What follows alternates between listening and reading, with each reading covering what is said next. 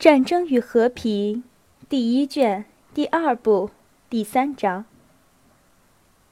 库图佐夫从检阅回来后，陪同奥地利将军进了自己的办公室，叫来副官，吩咐取来有关到达的部队状况的文件和指挥先头部队的费尔南德大公的信件。安德烈公爵拿着所要的文件进了总司令办公室。这时，库图佐夫和奥地利御前军事会议的成员正坐在一幅摊开的桌子上的作战地图前面。啊，库图佐夫说，回头看了看鲍尔康斯基。他说这一声“啊”的意思，仿佛是请副官等一等，自己用法语继续已开始的谈话。我只说一点，将军。库图佐夫说，他用词讲究，声调悦耳，使人不由倾听起他的每一句从容不迫说出的话来。可以看出，库图佐夫本人听着自己说话，心里也很高兴。我只说一点，将军。如果一切都取决于我个人的愿望，那么弗兰茨皇帝陛下的旨意早就实现了。我早已同大公会师了，请相信我的真诚。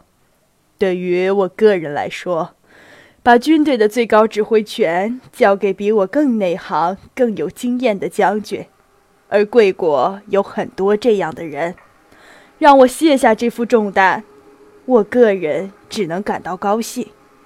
但是形势有时往往要我们的愿望服从于他，将军。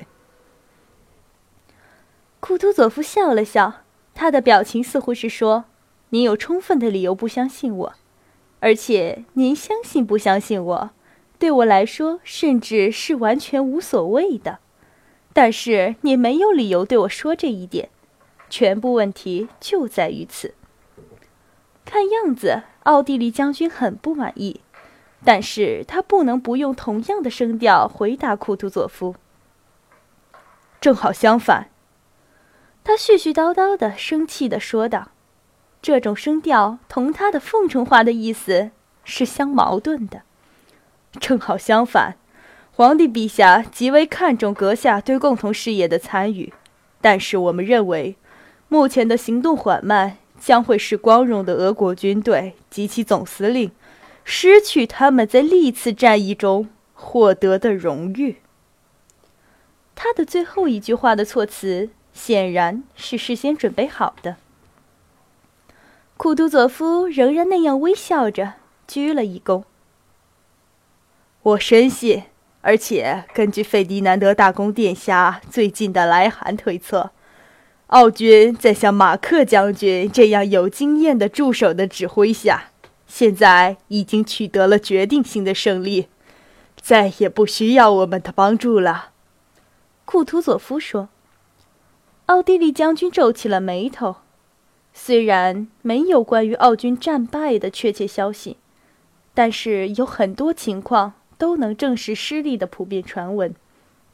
因此，库图佐夫关于奥军获胜的推测听起来很像是嘲笑。但是库图佐夫温和地微笑着，他的表情似乎在说，他有根据做出这样的推测。确实。最近，他收到的一封来自马克军队的信，向他报告了获胜的消息，并且说奥军处于最有利的战略地位。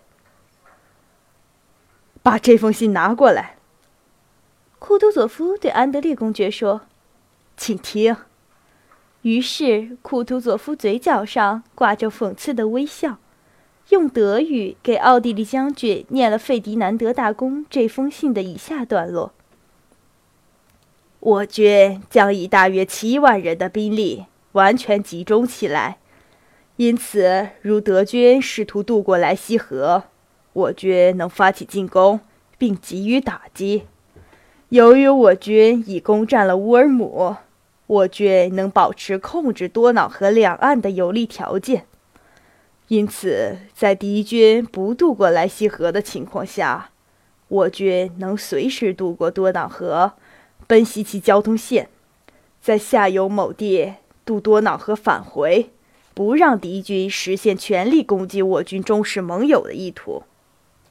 这样，我们能精神饱满地等待俄罗斯帝国军队完全做好准备，然后共同轻而易举地为敌军安排他们应得的下场。